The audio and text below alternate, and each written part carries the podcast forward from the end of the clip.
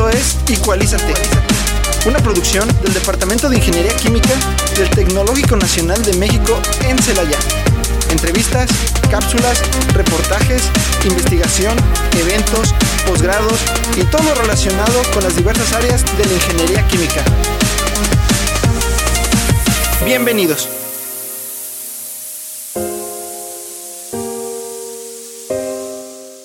Buenas tardes a todos nuestros radioescuchas, 3 con 3 de la tarde. Gracias por sintonizarnos una vez más en este su programa, Igualízate. ¿Qué tal, compañeros? ¿Cómo están? Buenas tardes. Buenas tardes, ¿cómo, cómo están ustedes? Bien, Mm, Peter, por- ¿y tú? Ah, gracias por sintonizarnos de nuevo, como cada martes. Tai, ¿Qué tal? Muy buenas tardes. Espero que sea un programa ameno para todos de nosotros. su agrado, claro que sí. Gracias de Como una vez más por habernos sintonizado. Eh, y como sabemos, este primer módulo es para noticias. Compañeros, Bueno, iniciando con el bloque de noticias, tenemos la invitación al 32 Seminario Internacional de Ingeniería Química y primer Simposio Internacional de Ingeniería de Procesos. El Departamento de Ingeniería Química del Tecnológico Nacional de México en Celaya invita a la comunidad estudiantil de Ingeniería Química a, a participar en el 32 Seminario Internacional de Ingeniería Química y primer Simposio Internacional de Ingeniería de Procesos que se llevará a cabo del 9 al 23 de enero del 2023. Como lo indica el nombre del evento, se trata ya de la 32 edición del seminario, la primera edición del que se realizó hace ya casi 40 años, del 16 al 18 de junio de 1980. Y aunque en varias ediciones se ha realizado cambios al formato original para adaptarse a los contextos social y temporal, el evento ha tenido como su principal componente el desarrollo de conferencias y cursos cortos impartidos por profesores e investigadores con trayectoria destacada tanto en el ámbito nacional como en el internacional. Si tienes dudas, puedes comunicarte con los siguientes profesores, el doctor Vicente Rico Ramírez, correo vicente arroba iqcelaya.itc.mx y el doctor Arturo Jiménez Gutiérrez y su correo es arturo arroba. Las cuotas de inscripción, los estudiantes de licenciatura son 600 pesos, estudiantes de posgrado 1200 y los profesionistas 2500. En caso de que tengas interés y posibilidad de participar, el pago de la cuota lo puedes hacer en parcialidades, que podrás ir cubrien- cubriendo desde ahora hasta la realización del evento del 9 de enero del 2023. El proceso de registro lo puedes realizar con Martina Ibarra en las oficinas del Departamento de Ingeniería Química.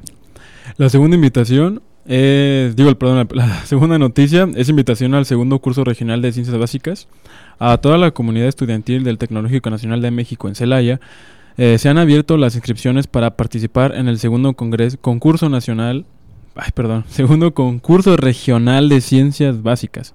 Se llevará a cabo el 18 y 25 de noviembre en modalidad virtual presencial. Si tiene dudas sobre el concurso, favor de comunicarse con el Departamento de Ciencias Básicas. Correo electrónico e o en el sitio de, de http.itcelaya.edu.mx en el apartado de Ciencias Básicas, así como a través de Facebook, la cual se llama Departamento de Ciencias Básicas IT Celaya. El Departamento de Ingeniería Química del Tecnológico Nacional de México en Celaya invita a egresados de una licenciatura en Ingeniería Química y áreas afines a participar en el proceso de selección e ingreso para el programa de maestría en Ciencias en Ingeniería Química. El proceso de admisión para ingresar en este enero 2023 eh, debe postularse como candidato. El aspirante deberá llenar el registro de admisión para posgrado, además enviar los siguientes documentos por correo electrónico y en formato PDF. Certificado, constancia de calificaciones mayor de, de 80, acta de nacimiento, título de licenciatura, cédula profesional de licenciatura, impresión de la CURP, eh, solicitud de admisión, currículum vitae en forma libre, dos cartas de recomendación y el certificado de dominio de idioma inglés eh, arriba del nivel 4 de aquí del inglés del ITC Celaya. Además de obtener un resultado satisfactorio en examen Ceneval Exani 3 y presentarse a la entrevista en el horario indicado, el objetivo de la entrevista es verificar que el candidato cumple con el perfil de ingreso. Como cuarta noticia tenemos el curso MOOC de Educación Financiera y se hace de su conocimiento del curso MOOC de Educación Financiera denominado Construyo mi futuro financiero. El curso se integra al catálogo de actividades complementarias con la asignación de un crédito complementario para los estudiantes que terminen de manera satisfactoria en tiempo y forma. En cuando obtengan la constancia de terminación deben presentar a la jefatura de vinculación de química con el doctor Ferdinando Tristán López y se convoca a la comunidad estudiantil, docente y administrativa del Tecnológico Nacional de México en Celaya. El registro de inscripción es del 12 de septiembre al 16 de diciembre del, año presente, 2022, y el link de registro es mooc.tecnm.mx, courses, courses. El periodo de curso será del 12 de septiembre al 20 de diciembre del 2022 y el curso tendrá una duración de 40 horas. La quinta noticia es curso y es acerca del requisito de la norma ISO 9001-2015. El Tecnológico Nacional de México, CRODE Celaya, invita a toda la comunidad del, Tecnológico Nacional de México y al público en general al curso de capacitación de requisitos de la norma ISO 9001 2011, perdón, del 4 perdón, del 14 al 17 de noviembre de 9 a 15 horas, teniendo una duración de 30 horas el curso. Al terminar el curso se te dará una constancia con validez oficial. La capacitación será virtual a través de la plataforma de Google, Meet. Para mayores informes, contactarte con los siguientes teléfonos. Eh, para llamadas 461 295 3242 y para mensajes de WhatsApp 461-110-2549. También puedes mandar correo a capacitación arroba crodecelaya.edo.mx. Y esas fueron las noticias por el día de hoy, pero hay otro reportaje especial, compañeros, que nos hizo favor eh, nuestro compañero Serafín de hacérnoslo llegar. Recordemos que el pasado martes, primero de, de octubre, de noviembre, perdón, tomó posesión el nuevo director de aquí del Tecnológico Nacional de México en Celaya. Y este pasado martes, primero de noviembre, fue nombrado el maestro Ernesto Lugo Ledesma, fue nombrado como el nuevo director del TEC NM en Celaya. La ceremonia, recordemos, fue en el Centro Cultural de Convenciones, además de que nosotros fuimos pues el primer em, programa de radio, ¿verdad? Y eh, en general, que dimos esta noticia, entonces tuvimos esta primicia, y además nos mandó una, un, un saludo a todos nosotros.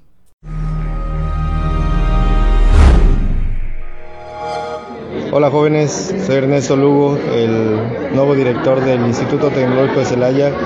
Y pues les mando a todos un abrazo, espero verlos pronto en los salones, en los pasillos, hoy en los altares de muertos. Y, pues un abrazo fuerte, me da mucho gusto estar aquí nuevamente en esta mi alma mater. Saludos. Gracias Ecualízate por, por este, esta oportunidad de darles este saludo.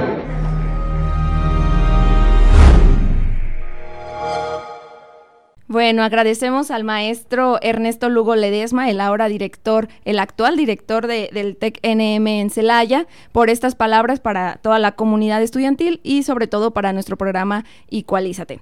Hoy tenemos un gran invitado que, que es, tenemos el honor de, de tenerlo aquí, el doctor Juan Carlos Fierro González. Él este, es doctor de la Universidad de California, es profesor e investigador SNI nivel 3, nos está comentando que, que lo acaban de ascender, si se puede decir así. Y este, su línea de investigación son síntesis y caracterización de catalizadores con estructuras simples y uniformes, caracterización de catalizadores en condiciones de reacción y producción de hidrógeno por procesos catalíticos verdes. Pero no se asusten, todo esto ahorita el, Doc nos los va a explicar con palabras bonitas que podamos entender. Doc, ¿cómo está? Buenas tardes, bienvenido. Hola, hola ¿qué tal? Buenas tardes, un gusto andar por acá otra vez. Qué bueno, doctor. Qué bueno que nos pueda visitar hoy en, en, este programa Igualízate. Y pues ya sabemos que usted ya nos ha visitado anteriormente en este su programa, pero igual nos podría dar una breve introducción sobre usted, dónde estudió, eh, y así, lo que usted nos guste comentar. Ok, bueno, este, la, la, carrera, la licenciatura de Ingeniería Química, yo la estudié en la Universidad Autónoma de San Luis Potosí. Ok. Ya hace algunos años. Algunos años. Hace algunos años. y este, ya después de que salí de la licenciatura, pues estaba el dilema, ¿no? De si ir a la industria o, o, o dedicarme a la academia, ¿no? Yo ya en el fondo sabía que yo quería hacer investigación, pero quería conocer la industria. O sea, quería Entonces sí saber- se fue a conocer Sí, la industria. Entonces trabajé un breve periodo de tiempo, alrededor de un año, en, en- en una empresa que hacía aditivos plásticos o aditivos para polímeros. Eh, y después me fui a hacer el doctorado. Este, yo hice doctorado directo. Me fui a la, a la Universidad de California en Davis. Ok. Y allí estuve trabajando con el profesor Bruce Gates en el área de, de catálisis, ¿no? Eh, ya otra vez al final, ya cuando se iba a acabar el, el doctorado, pues el dilema era, ¿le sigo a la industria o, o me voy a la academia? ¿no? Y ahí sí yo sí tenía muy claro que quería hacer trabajo académico y más bien el dilema era, ¿regreso a mi país o, o me O quedo en, en el extranjero? ¿no? Y este, y entonces, pues bueno, estuve explorando cosas, había algunas opciones en, en Estados Unidos particularmente, y pero yo quería volver a México, sobre todo razones hasta familiares, ¿no? Este, eran las que más me traían por acá, ¿no? Este, saludos a mi esposa, por cierto. Saludos a la esposa del doctor Fierro. Y este, y entonces, pues bueno, finalmente vine, me entrevisté en varios lugares, había un programa de repatriación que existía en ese entonces, donde Conacyt te pagaba un año tu salario y luego el el lugar al que llegabas te contrataba, ¿no? Y, y así fue como llegué aquí a, a, a Al- Celaya. aquí a Celaya. Exactamente. Ah, ok. Pero entonces nos comenta, no hizo maestría, o sea, ¿se puede pasar No. de la licenciatura al doctorado? Sí, lo, lo que ocurre Oh. en, en Estados Unidos es que eh, se conoce como escuela de graduados, graduate school, ¿no? O sea, tú te gradúas de, de una licenciatura y aplicas a esa escuela de graduados. Y llevas algunos cursos, ¿no? Este, al principio. Cuando terminas esos cursos, eh, realizas lo que se conoce como un examen calificador para convertirte en candidato a doctor, ¿sí? este, Oh, ok. Una vez que acabas tus cursos y presentas eso, es como si hubieras hecho, digamos, la maestría, ¿no? este, dentro del el tiempo del, del Claro. doctorado, ¿no? Este, pero pues tú puedes optar y decir, no, pues yo quiero hacer el doctorado, pues le sigo, ¿no? Este, no, no, no es propiamente, no, no ingresas como estudiante de maestría, o sea, entra- o estudiante de doctorado, entras como un estudiante graduado, ¿sí? Y aplicas a tu, a- para ser candidato a doctor y, y, pues bueno, después de que haces tu proyecto, publicas, eh, defiendes tu tesis y todo esto, pues te todo. Y regresando un poquito el tiempo, quizás ya nos brincamos, pero ¿por qué química, Doc?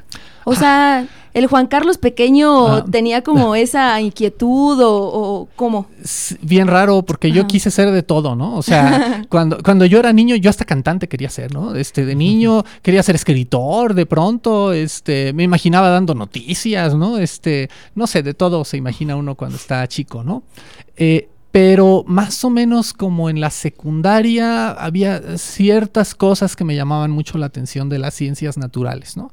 Eh, menos biología, ¿eh? Biología como que no, no- ¿No? Nunca, nunca fue algo así que me llamara mucho la atención, ¿no? Saludos a mi hermana que es bióloga, ¿no? O- Pero bueno, se a Eh, complementa. sí, el, el caso es que ya entrando a la prepa hubo un profesor particularmente que fue el que hizo que a mí ya, o sea... Lo atrapara. Sí, exacto. Él, él es ingeniero geólogo. Y llegó, yo en ese entonces nosotros vivíamos en Sonora, en un pueblito minero, en, en Nacosari de García, Sonora. Saludos a Nacosari saludos de a. Nacosari también, a la audiencia de Nacosari. Y, este, y resulta que llegó un nuevo director a la preparatoria. Él era ingeniero geólogo y él estaba muy interesado en todas estas competencias de las Olimpiadas de la Ciencia.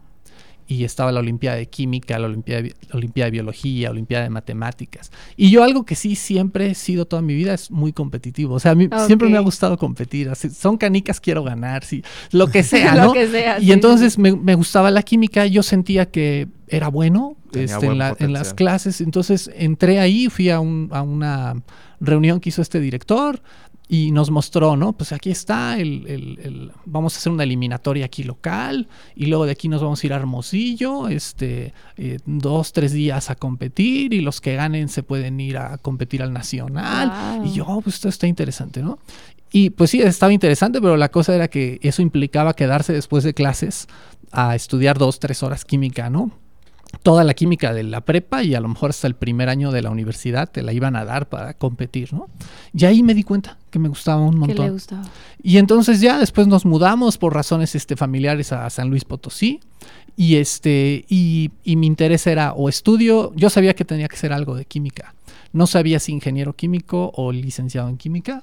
Al final, por azares del destino, decidí casi medio aleatoriamente estudiar Ingeniería. química.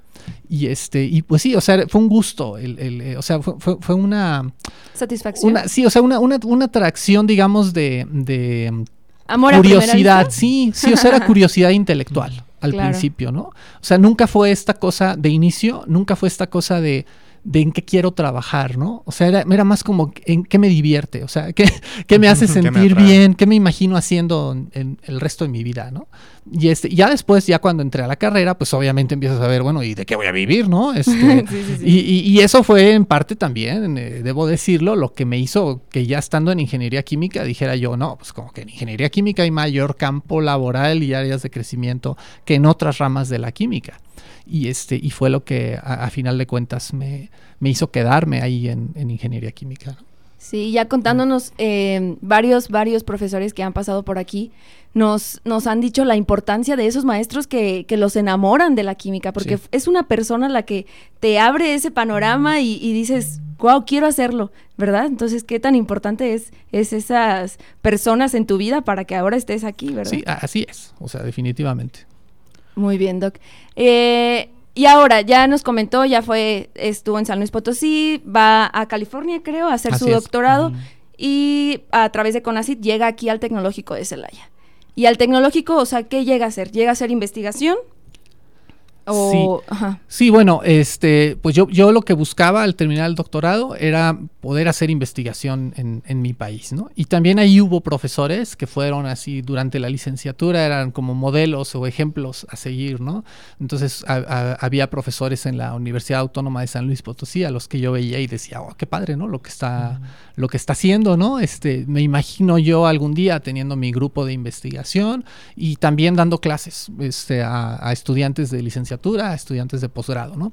Entonces, cuando yo llegué aquí, me acuerdo que llegué en, en un enero de 2006 y eh, la primer clase que tuve que dar era eh, fenómenos de transporte para posgrado. Este, una de las con las que más yo había sufrido cuando era estudiante de posgrado, pero pues siempre llega la venganza. No, no sé qué. Siempre, uno nunca sabe, ¿no? Este, que, te va a tocar este, de pronto dar eh, esa clase, ¿no? Entonces di esa clase y estuve dando también química inorgánica, me acuerdo, y empecé a dar también algo de química orgánica.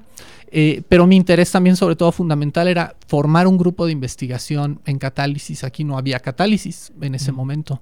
Entonces mi primer así objetivo profesional fue, vamos a hacer un grupo sólido de catálisis aquí en el Tecnológico de Celaya. Entonces fue empezar a escribir propuestas de investigación, conseguir financiamiento, este, convencer a estudiantes, ¿verdad? Que llegaran. que Yo tenía, yo tenía añadieran. 27 años, ¿no? Y entonces, este, pues convence a un, a un muchacho de irse a trabajar con otro muchacho, ¿no? Este, cuando tiene opciones de gente, pues, más madura, más conocida, ¿no? Con las con Mayor los que se puede hacer, con mayor trayectoria. Y además, sin que hubiera aquí, insisto, un antecedente de un grupo de catálisis, ¿no?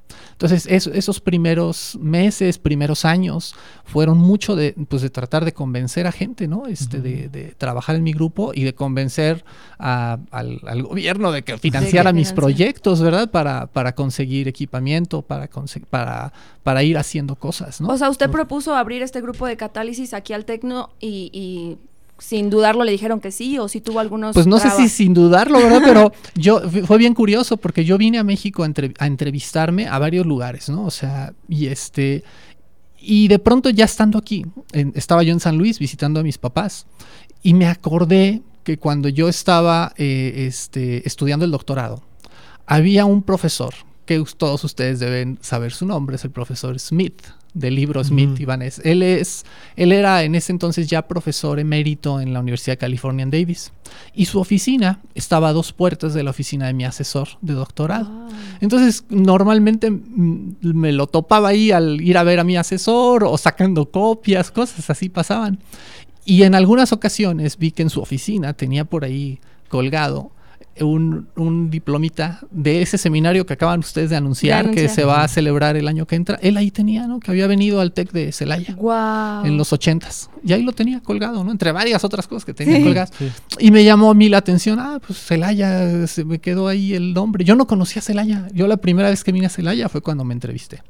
Entonces, cuando estaba yo aquí, precisamente en ese proceso de entrevistarme en varios lugares, se me ocurrió enviarle un correo al que en ese entonces era el jefe de departamento aquí, el doctor Richard Vázquez, que se jubiló recientemente de nuestro departamento. Le mando un mensaje en mediodía, media tarde. Me quedo ahí checando internet y de pronto así a los 10 minutos me llega Le su respuesta. Me dice, oye, pues si puedes venir este viernes a dar un seminario. Y usted estaba en San Luis. Yo estaba en San Luis. Wow. Era, creo que era miércoles, algo así. Le dije, ah, pues claro, me voy. Y dice, ah, pues si te quieres venir desde mañana, llegué aquí un jueves en la tarde. Y créanme, o sea, yo de esa vez que siente uno algo, o sea, yo desde que llegué, el modo en el que me trató el doctor Richard, el modo en el que me trataron todos los demás, o sea, yo noté un ambiente distinto. Un ambiente de, ah, aquí hay algo, o sea, aquí se puede hacer algo.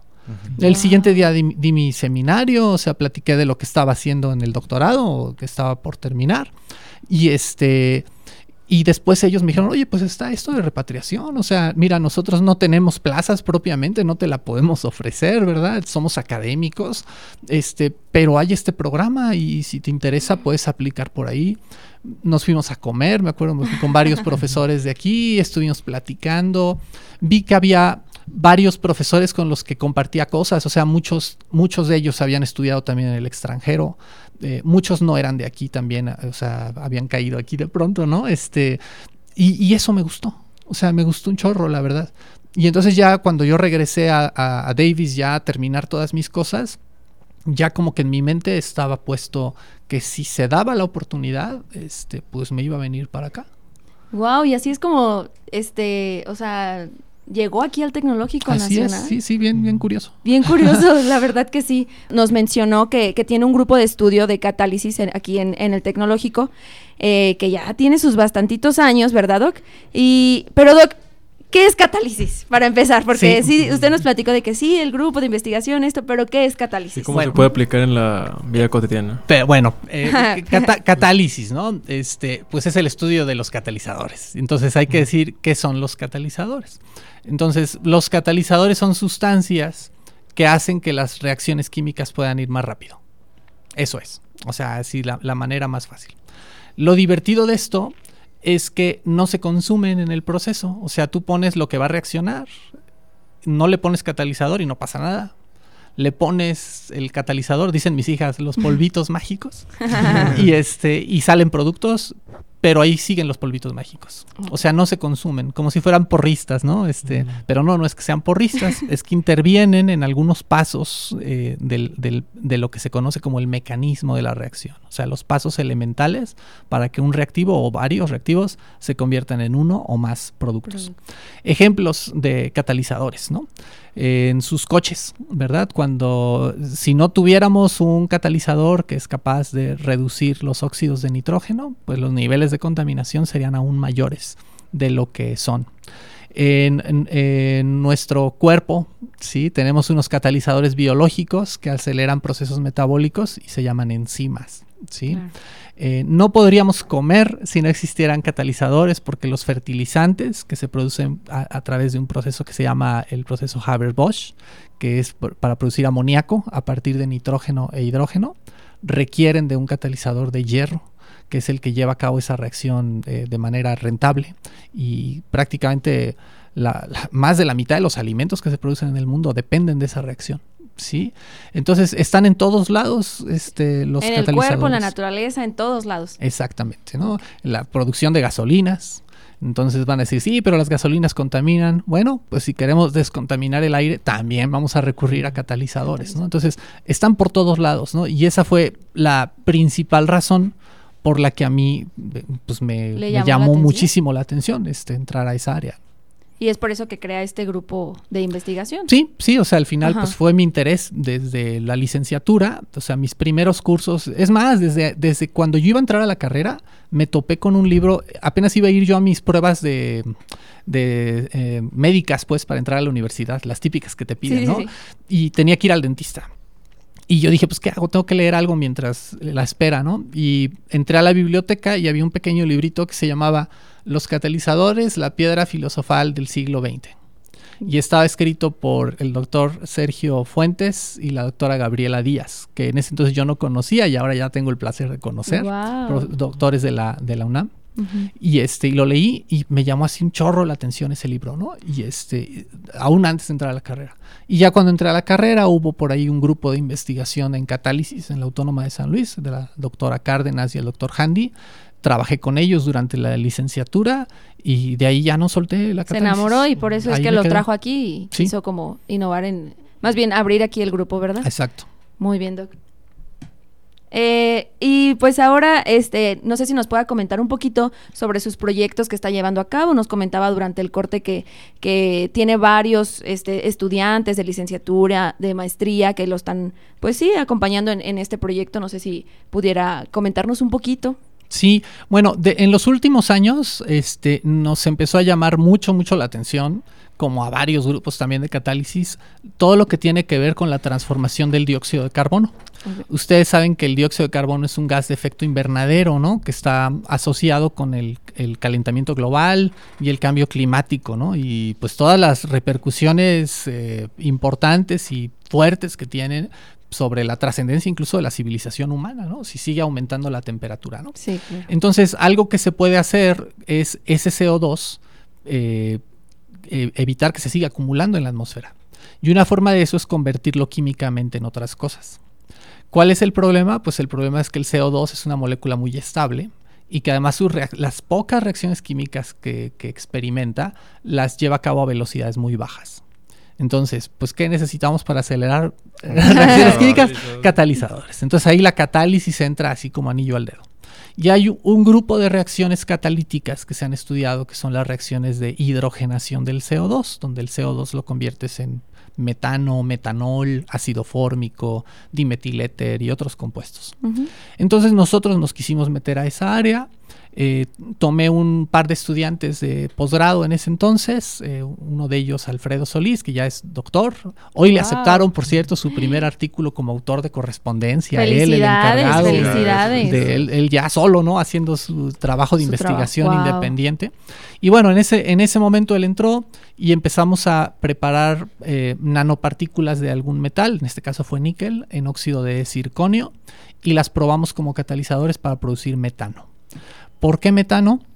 Bueno, aquí la historia es un poco eh, interesante, ¿no? Resulta, pe- pensemos en las, en las celdas fotovoltaicas para generar electricidad limpia, ¿no? Entonces, cuando, cuando haces tú eso, eh, si hay un exceso de radiación solar, vas a generar un exceso de energía que no vas ni siquiera a utilizar. Algo que puedes hacer con esa energía eléctrica es romper moléculas de agua y formar hidrógeno. Eh, pero es hidrógeno limpio ese, ¿verdad? Porque viene usando energía solar. Nosotros lo que entonces pensamos, bueno, varios grupos lo que piensan es, haces reaccionar el CO2 con ese hidrógeno, Hidrógeno. y formas metano. Y ese metano lo puedes inye- inyectar a la infraestructura de gas natural que ya existe. O sea, no se tiene que Ah, invertir en tecnología nueva, en infraestructura nueva, porque ya está instalada. Pero ese metano no lo está sacando del subsuelo. Ese metano lo está sacando del dióxido de carbono que está en la atmósfera. Entonces, por un, por un lado, aprovechas el exceso de energía generada por celdas fotovoltaicas y al mismo tiempo aprovechas el CO2 que se está acumulando en la atmósfera. Y a contrarrestar un poquito o tratar de evitar este esta contaminación, ¿no? O sea, que, que se está... Entonces, esa es la idea. Wow. Esa es la idea. Y, y nuestro interés es encontrar catalizadores que hagan esa reacción de convertir el CO2 a metano usando hidrógeno, hacerla a menor temperatura, de manera más selectiva, es decir, que no salgan otros productos y que el catalizador, los catalizadores duren más tiempo. Y eso implica comprender detalles fundamentales de la química de la superficie de esos catalizadores. Es- eso es esencialmente lo que hacemos, eso último, meternos al detalle ínfimo de cómo se rompen los enlaces químicos en una superficie, qué intermediarios se forman y luego esos intermediarios cómo se transforman finalmente en metano. Doc, y quizás, bueno, no sé si se pueda preguntar esto o qué, pero, o sea, ¿cómo, ¿cómo hace ese tipo de investigación? O sea, porque le comento, han venido varios doctores y dicen, no, pues yo trabajo en este simulador, etc., ¿no? O, o esto sí es experimental. O sea, usted, porque lo estoy imaginando, o sea, sí, sí le estoy entendiendo, pero en realidad, ¿cómo lo realiza? Ok, bueno, yo siempre les digo a mis estudiantes, tú vas a hacer varias, varias cosas. Una es cocinar. O sea, preparar, preparar primero los materiales. Nuestro grupo es experimental, o sea, 100% Sí, experimental. Entonces los estudiantes tratan de preparar muestras que contengan partículas diminutas de algún metal, distribuirlas sobre óxidos porosos o materiales porosos como óxidos metálicos, pero sobre todo tratamos que estas muestras tengan estructuras lo más uniformes posibles para poder entender exactamente cómo ocurren las reacciones. Ahora, la parte difícil es ¿y cómo le hacen para ver qué Sí. está pasando? Bueno, tenemos en nuestro grupo, por ejemplo, un espectrofotómetro de infrarrojo con el que podemos mm, medir espectros de infrarrojo. ¿Qué es un espectro de infrarrojo? Bueno, las moléculas normalmente vibran sus enlaces a cierta frecuencia. Esa frecuencia está en la región infrarroja. Entonces, si tú le pegas a una molécula con radiación infrarroja, la vas a hacer vibrar. Y te va a salir un espectro donde vas a ver, aquí está vibrando un enlace. Y a la frecuencia de esa vibración tú sabes qué enlace es. Bueno, imagínense que nosotros medimos esos espectros sobre catalizadores a los que al mismo tiempo están entrándoles reactivos. ¿sí? Entonces, en tiempo real, nuestra celda de infrarrojo es un reactor catalítico. Entonces, mientras está ocurriendo la reacción, estamos monitoreando en tiempo real lo que está pasando en la superficie del catalizador. Y entonces podemos de pronto capturar especies del CO2 que llegan, caen en la superficie, se, ab- se absorben, forman algún compuesto y vemos el espectro de ese compuesto. Y luego vemos cómo ese compuesto empieza a desaparecer y se forma otro, otro intermediario, y luego ese empieza a desaparecer y sale metano. Y entonces de esa manera vamos capturando o tratando de entender cómo se va transformando ese, ese CO2 hasta eventualmente formar metano en una muestra, ¿no? Y entonces vemos, ah, en ese sitio superficial pasó la reacción. Vamos a ver si es cierto. Vamos a desarrollar o diseñar ahora o sintetizar un catalizador que tenga esos sitios preferentemente. Si eso es cierto, entonces la actividad debería mejorar. Oh, Y probamos esa hipótesis. Y así ustedes van como creando el catalizador que más adecue, ¿no? O sea, Exactamente. Ahora, ahorita hablé de infrarrojo, pero no es la única técnica. Hay que medir, por ejemplo, el área superficial de esos catalizadores, qué tan porosos son. Hay que ver el estado de oxidación del metal, si el estado de oxidación del metal importa para cómo activas ese CO2 o, o no. Este, queremos ver el tamaño de las partículas, queremos ver varias cosas. Entonces, para eso combinamos distintas técnicas. Entonces, del mismo modo que hacemos infrarrojo in situ, se llama eso que acabo de decir, Ah, o sea, en tiempo real, midiendo, operando también se le dice, ¿verdad? También hacemos ultravioleta visible. Y con ultravioleta visible ves otro tipo de transiciones electrónicas que, que dan información. Y también vamos a lo que se conoce como eh, eh, laboratorios de luz sincrotrón. Y en esos laboratorios lo que hacemos es bombardear los catalizadores, también en tiempo real mientras están funcionando, con radiación de muy, muy alta energía, rayos X de muy alta energía. Y entonces eso lo que hace es que excita electrones y esos electrones hagan de cuenta que salen como si fuera una ondita y ven lo que hay alrededor del átomo que bombardeamos. Oh. Entonces podemos ver cosas con resolución de 0.02 angstroms, ¿no? Y, y vemos cuando se rompe un enlace, cuando se forma un enlace. Y todo eso nos permite al final hacer una, pues como una caricatura, ¿verdad? De, de esa ruta de reacción que, que está ocurriendo en nuestros catalizadores. Y todo, todo eso que nos acaba de comentar, o sea, ocurre en su laboratorio. Lo último no, ¿verdad? Lo- Ah. Para lo último vamos a laboratorios de luz sincrotrón, entonces ahí se mandan propuestas. Nosotros trabaja, hemos trabajado, por ejemplo, en el laboratorio de luz sincrotrón en Campinas, Brasil. Entonces tú escribes, escribes tu propuesta de qué quieres investigar, por qué lo quieres investigar, por qué es novedoso eso que quieres investigar. Y entonces investigadores de todo el mundo que, que hacen esta técnica revisan tu propuesta y te dicen, ok, vente una semana a hacer experimentos. Y entonces te vas y estás ahí día y noche midiendo, midiendo, midiendo, sacando datos. Y luego regresas aquí a Celaya, los analizas, complementas esa información con las cosas que sí hacemos en el laboratorio, como infrarrojo, como UV visible, como mediciones de área superficial. Y, a- y si todo va bien, a partir de ahí pues sale una historia que cuenta cómo funciona tu catalizador. Y entonces la escribes y la mandas y la sometes y te la revisan y te la critican y te la rechazan o te la aceptan. Y si te la aceptan, pues celebras y si Y ya es y una si- publicación más. Claro, y si es bien recibida, este, pues al rato la citan y, e inspirará a otros a que hagan cosas similares o que traten de decir que está mal lo que tú dijiste y que lo comprueben, ¿verdad? Lo comprueben. Este, y entonces se genera pues, pues una comunidad, ¿verdad? Que realmente está trabajando, so- tratando de resolver un, un problema, cada quien desde su propio ángulo, ¿no? Wow, qué interesante, Doc. O sea que este también, como quien dice, el, el estudio de, de esto te abre puertas para conocer otros lugares, porque usted nos comenta que ha ido entonces, o sea, a otras universidades de otros países, Sí, ¿ver- ¿verdad? Sí, claro, es- esa, es, esa es otra cosa muy bonita de este trabajo. también, sí. Muy, muy bonita, ¿no? O sea, porque, o sea, realmente que, que te paguen por pensar. Eso, es, eso es algo bien, bien padre. Y pensar lo que te gusta, o sea, lo Sí, que sí, también, sí. ¿verdad? O sea, sí, sí, sí, y, y conocer y, y compartir con personas que piensan algo similar a lo que tú piensas, pero que lo hacen desde otro ángulo, ¿no? Y que te, de pronto te abren a nuevas ideas. Este, y ver cómo trabajan en otros lugares y tratar de aplicar algunas de esas cosas en, tu- en el lugar en el que tú estás. Eso. Y luego ver estudiantes, ¿no? Estudiantes que llegan eh, motivados como cuando uno también empezó.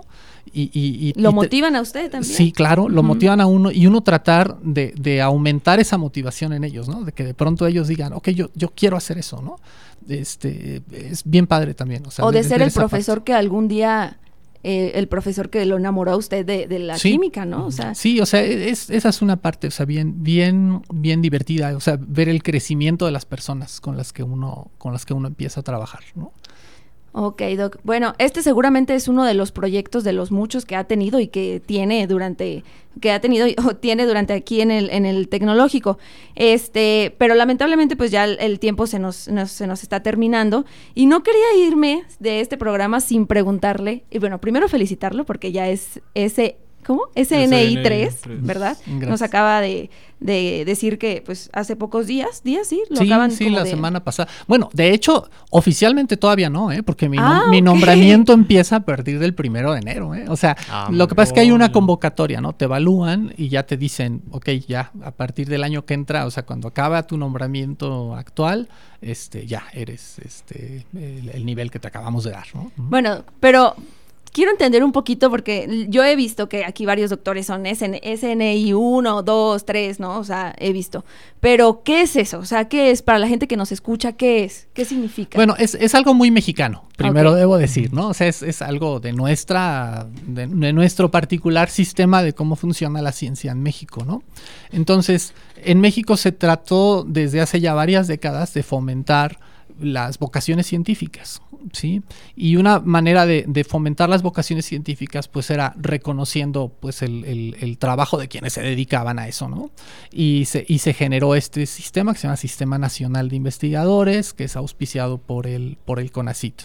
Entonces, todos los que nos dedicamos a la labor de, de hacer investigación tenemos la oportunidad, y si trabajamos en una escuela, este, en una universidad, en un instituto que, que forma parte de un padrón ¿verdad? De, de instituciones, tenemos la oportunidad de someter pues, nuestro currículum, nuestra trayectoria y, y- y decir que nuestros pares evalúen nuestro trabajo, ¿verdad? Y nos digan, pues, si, si, tu si la investigación que estás haciendo cumple con ciertos requisitos o no, ¿verdad?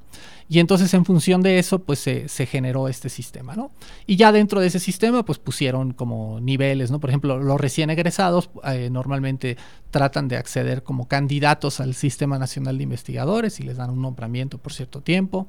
Después, pues bueno, si empiezas a formar recursos humanos, si empiezas a, a publicar en, en revistas, o sea, formar recursos humanos es graduar, eh, Ah, graduar maestros en ciencias, graduar doctores, graduar ingenieros químicos, eh, todo eso pues es parte de tu, de tu currículum también, ¿verdad? Si empiezas a publicar en revistas, si publicas en revistas con cierto reconocimiento, ¿no? Este, si lo que publicas otros lo citan, eh, todo eso, digamos, va contando, ¿no? Y dependiendo, pues, de ciertos criterios que establece cada comisión, es como va diciendo, pues, esto te da para nivel 1, Uno, nivel dos. 2 o nivel 3, ¿no? Entonces, así es como va. Y pues vas construyendo tu trayectoria a lo largo del tiempo.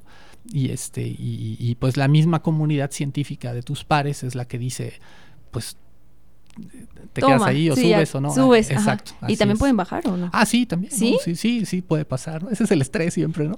Pero este. O sea, te tienen que, o sea, tienes que estar como constantemente estar publicando y actualizando Exacto, porque si o sea, no te dan nombramientos cada cierto tiempo, ¿no? Excepto en situaciones, por ejemplo, y de, y de hecho en el departamento tenemos uno, un, un, es- un- un, este, es ni emérito, ¿no? Que es cuando ya, ya tienes después de cierta edad, o sea, creo que es después de los 65 años de edad, este, si te has logrado mantener en el nivel máximo, ¿no? Que es el, el nivel 3, este, puedes aplicar y decir, pues ya, creo que yo ya demostré con creces, ¿verdad? Que hago investigación. el doctor a- este, Arturo Jiménez, el- este año recientemente lo nombraron ya es ni emérito. Entonces ya se llega, después de varios años, ¿verdad? Que has demostrado de manera consistente que haces investigación de calidad de primer nivel, pues dicen, ya no te tenemos que evaluar, ya, o sea, ya eres emérito, ya. Ah, muy bien. Y este, los demás, pues no, o sea, ca- cada cierto año eh, metes otra vez tus documentos y a ver si es cierto, a ver qué hiciste los últimos cinco años, ¿no? Que O sea, por ejemplo, este SNI 3 que usted Ajá. acaba de obtener y que va a ser próximamente el nombramiento, Ajá. ¿cuánto dura su nombramiento? Cinco años. Son ci- cinco años. Cinco años. Entonces, cinco años. Y en cinco años, a ver otra vez, a ver si es cierto, ¿no? y así te vas, y, a- y así te vas, ¿no? Este, es- Y así si dura 20 funciona. años en CNI 3 va a pasar a ser como el doctor Arturo Pues si, si quieres, ¿verdad? O sea, también es, eh, no, si quieres y si, y si quieren, ¿verdad? O sea, tú- Claro. tú, puedes, ¿Y usted tú aplicas, pues quién sabe, no sé, ¿verdad? O sea, pero, a- o sea, tú, tú puedes aplicar o puedes decidir, este, eh, pues no, ¿verdad? No Pues, hacerlo, ¿no? Y este, y, y así es. Y también te, te van a evaluar, ¿no? Y van a decir, no, pues aunque quieras, pues, ¿qué crees que no? Este, sí, sí, o sea, entonces son, son, eh, es el modo en el que funciona en México. Y digo, es algo muy mexicano porque pues no en todos los países eh, opera así la Existe. ciencia, ¿no? Es-. Pero pues a mí me parece importante y me parece bueno que le den como reconocimiento a este a los investigadores, ¿no? Que pues constantemente están esforzándose por hacer algo. Pues la verdad a mí me parece súper bien. Y pues nada, de parte de Igualízate, un- una felicitación, Doc, por, Ay, por este gracias, nombramiento. Que el primero de enero estaremos aplaudiéndole seguramente porque hasta ese día es oficial, ¿verdad? Como usted comenta. Eh, pues nada, eh, doctor, compañeros, eh, hemos casi ya estamos por terminar este programa. Eh, agradecemos pues a todos que, que hayan sintonizado una vez más en este su programa Ecualízate y por supuesto al doctor eh, Juan Carlos Fierro que nos haya acompañado porque como comentamos en cada programa los doctores son personas súper ocupadas y sabemos que, que pues un momentito de su tiempo pues es muy grato para nosotros tenerlo aquí. Entonces eh, no sé Doc si quiera darle unas palabras a, a las personas que nos están escuchando o...